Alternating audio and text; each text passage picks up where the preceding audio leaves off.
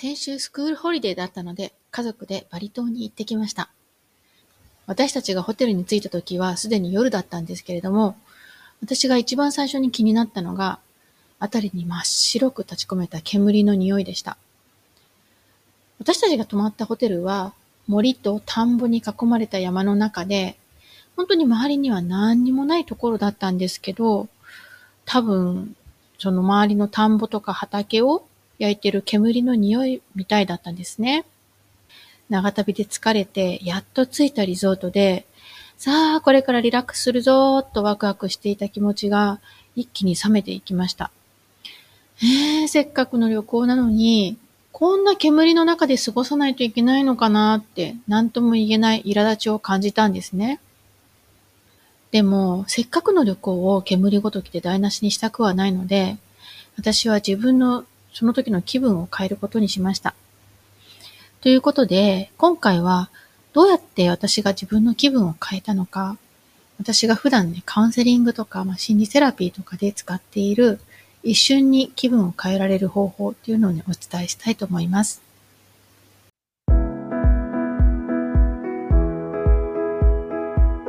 こんにちは。心理カウンセラーのむさこです。私はいつもイライラして子供を叱っては後で後悔してしまうママが穏やかに自信を持って子育てができるようになるお手伝いをしています。このポッドキャストでは、心理学と脳科学の研究や、私のカウンセリングの経験をベースに、子育ての正解を探求するポッドキャストです。育児書を読んでも、子育て講座を受けても、自分の子育てが一向に楽にならない。毎日が子供の世話だけで終わってしまって、なんだかイライラモヤモヤそんな子育て迷子の女性に向けて、家庭も子育ても自分の人生もうまくいく秘訣をお伝えします。バリ島というのはインドネシアの島なんですけれども、ここはヒンズー教徒が多くって、お寺とか宗教色の濃い伝統の踊りとか見ることもできるし、アートクラフトがすごく盛んで、こう結構見るところが多いツアリストスポットなんですよね。で、私が住んでいるマレーシアからも近いので、これまでも何度か旅行に行ったことがあります。ビーチもあるし、こうサーフィンをしにね、海外からバックパッカーとかね、来るみたいなんですよね。で、私たちは今回は、空港から2時間くらい離れたウブドというね、アートクラフトの街に滞在することにしたんです。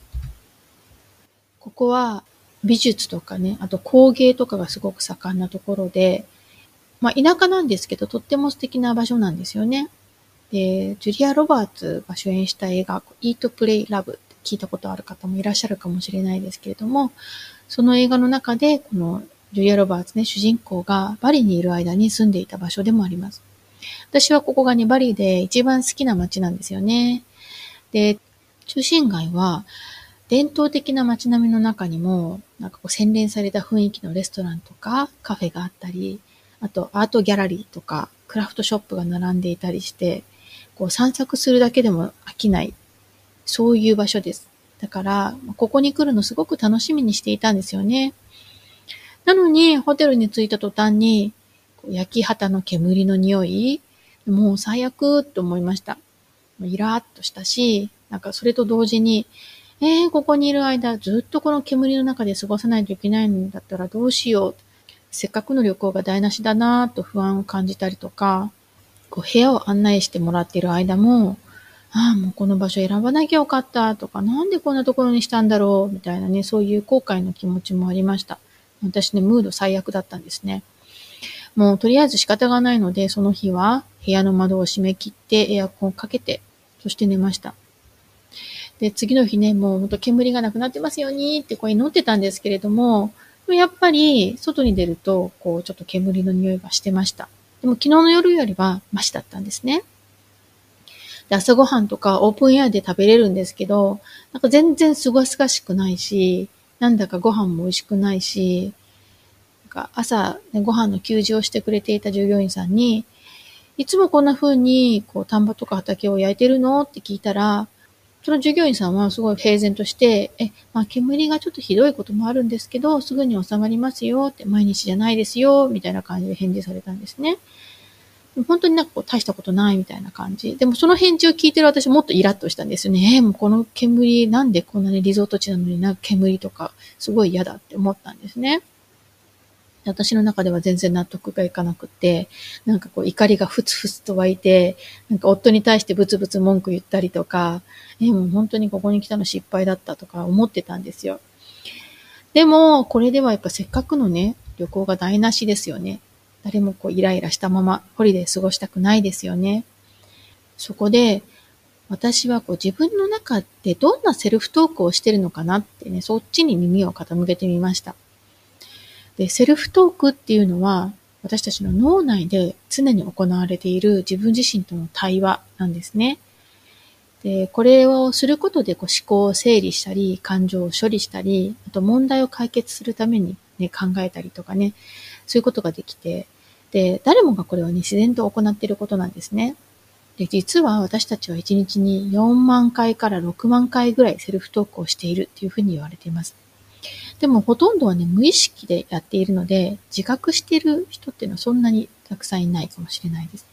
そのね、4万回とか6万回も自分の中でこう会話してるなんてことはね、私自身、その自覚はないです。でも、このセルフトークが実は私たちの日々の気分にも大きく影響しています。イライラしていたり、気分が悪い時、私たちのセルフトークも、こう、ネガティブで、こう、イライラさせるようなこと、これをね、自分の中でつぶやいている場合が多いんです。で、自分がセルフトークでどんなことをつぶやいているのかをちゃんと理解して、自分の脳内の会話を意識して変えることで、自分の感じているその気分とかもね、変えることができるんですね。で、私の脳内のセルフトークを聞いてると、こんな声が聞こえてきました。煙があるから、ずっと外に出られないじゃない。窓も閉め切らないといけないし、ああ、これでは楽しめないなとか、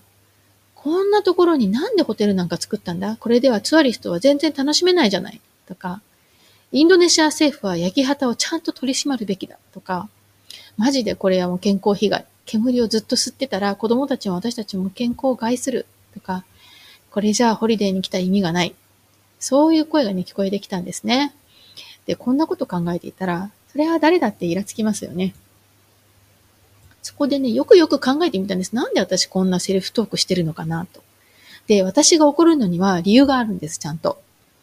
実は、インドネシアの一部のパームヤシのプランテーション、すごく大きなね、プランテーションがインドネシアにはたくさんあるんですけれども、それがこう法律では禁止されているにもかかわらず、時たま大規模な焼き旗を行うんですよ。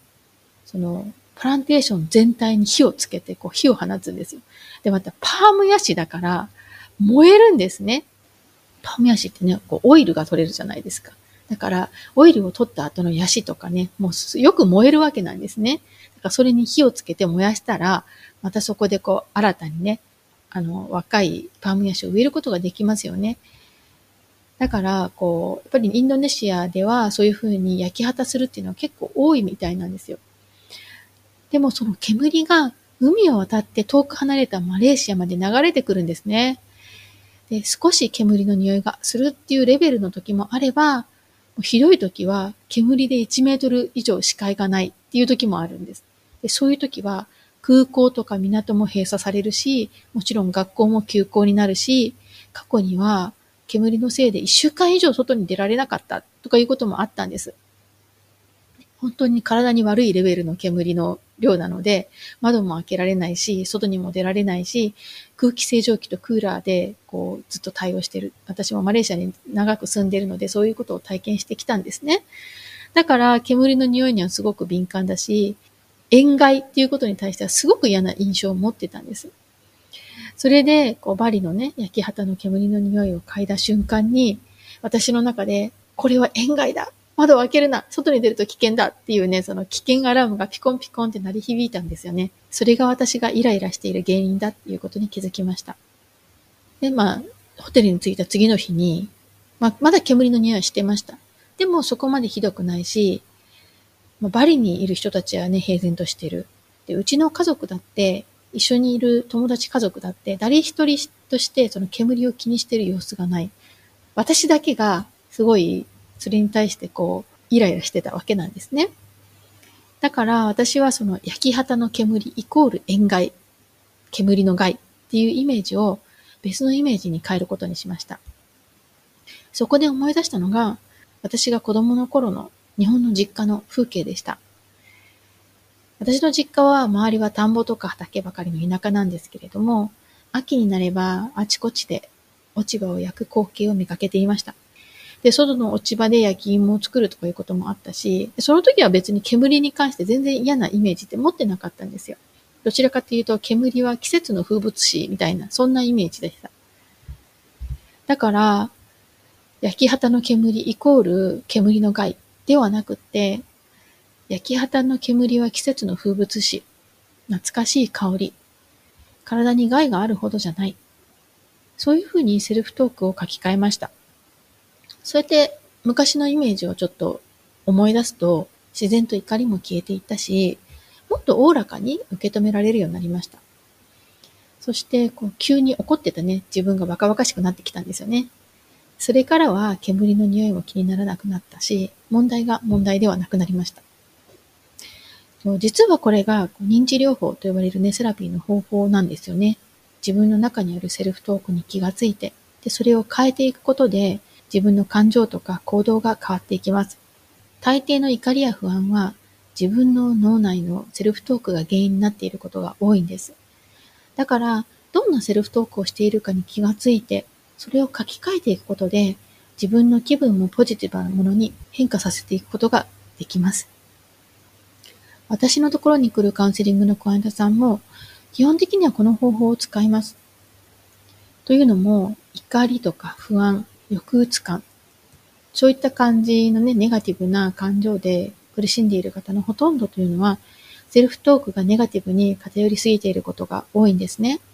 ですから、セルフトークをもっとポジティブなものに、もしくはニュートラルなものに変えていくことで、軽いうつ状態だったクライアントさんとかもね、気持ちに変化が現れます。もちろんカウンセリングではこういったセルフトークの書き換え以外にも、感情を身体レベルで解放したり、過去の自分を癒したり、コミュニケーションの方法を学んだり、と、まあ、いろんなことをやっていくんですけれども、セルフトークを書き換えていくっていうのは大事なセラピーの一つです。で、ネガティブなセルフトークを繰り返していると、目の前の状況が全てネガティブに感じられるだけではなくて、自分自身に対してもネガティブに感じていくことも多くてですね。だからネガティブなセルフトークは自分の自己肯定感とかを下げる原因になったりもします。そういう時はセルフトークを書き換えることがとても効果的なんですよね。でも自分のセルフトークに気がついてそれを書き換えるというのはなかなか一人では難しいことも多いです。なぜかというと、セルフトークは自分自身の思考の結果であり、そこには事実として強く信じていることがあるからです。例えば私の場合は、煙は体に悪い。焼き旗は塩害の元凶だ。というふうに信じ込んでいました。インドネシアからの煙の害で空港とか港とか学校が何度も閉鎖されたから、そう信じ込んだわけです。そしてそれは事実として記憶に刻み込まれたために、一晩経って煙が弱まった後でもイライラしていたわけです。そんな状態から煙は体に悪くないということを突然信じろと言われてもなかなか難しいですよね。今回私の場合は自分の幼少期の思い出があったからこそ新しいセルフトークを受け入れることができました。でも書き換えたセルフトークをなかなか受け入れられないということも結構多いです。すんなり受け入れられるようになるにはしばらく時間が必要だったり練習が必要だったりもします。今月から始まったピースルママの4期でも今セルフトークについて学んでもらっていますけれども、そこでも脳内のセルフトークを書き換える、そういう練習をしてもらっています。練習には少し時間が必要ですけれども、じっくり取り組んでいけば少しずつイライラする場面が減っていき、そして子供の問題行動にも穏やかに対処できるようになっていきます。もし最近イライラしたり、もやもやしていることがあるのだとしたら、自分がそのことに対してどんなセルフトークをしているのか、それに耳を傾けてみてください。大抵の場合は、これはダメ。絶対何々であるべき。とかね、こんなことはありえない。といったセルフトークが見つかると思います。そう思い込んでいることほど、本当に本当なの？と疑ってみてください。例えば私が煙は体に絶対悪い、塩害だと思っていたことを、焼き畑は季節の風物詩と取り方を変えたことで怒りが解消したように、自分が絶対そうだと信じて疑わないことを、本当に本当なの？と疑ってみて、そして別の考え方や別のセルフトークに書き換えることで、あなたの怒りや不安も解消するかもしれません。でも、自分のセルフトークに自分で気がついて、それを書き換えるっていうことは、やっぱり一人では難しいことも多いんですよね。だからもしあなた自身のネガティブなセルフトークにとらわれて、いつも怒りを感じたり、不安を感じていたり、落ち込んでいたりするのであれば、一度無料相談に来てくださいね。お待ちしています。無料相談のお申し込みは、greenbeautylab.com フォワードスラッシュブッキング。greenbeautylab.com フォワードスラッシュブッキングで受け付けております。今日のポッドキャストはいかがだったでしょうか？もし聞いた内容がためになったと思うのであれば、ぜひ、ポッドキャストにレビューをお願いします。皆さんの温かいレビューやコメントがいつも励みになっています。ただいま、もっと余裕のある子育てを目指すママのための子育て心理学勉強会を開催しています。なぜ今の子育てがうまくいかないのか、どうしたらもっとうまくいくようになるのか、そういったことがわかる勉強会ですので、興味がある方はぜひおいでください。勉強会へのお申し込みは、greenbeautylab.com forward slash study greenbeautylab.com forward slash study study study までどうぞ。ショーノートにもリンクを貼っておきますね。本日は最後までお聴きくださりありがとうございました。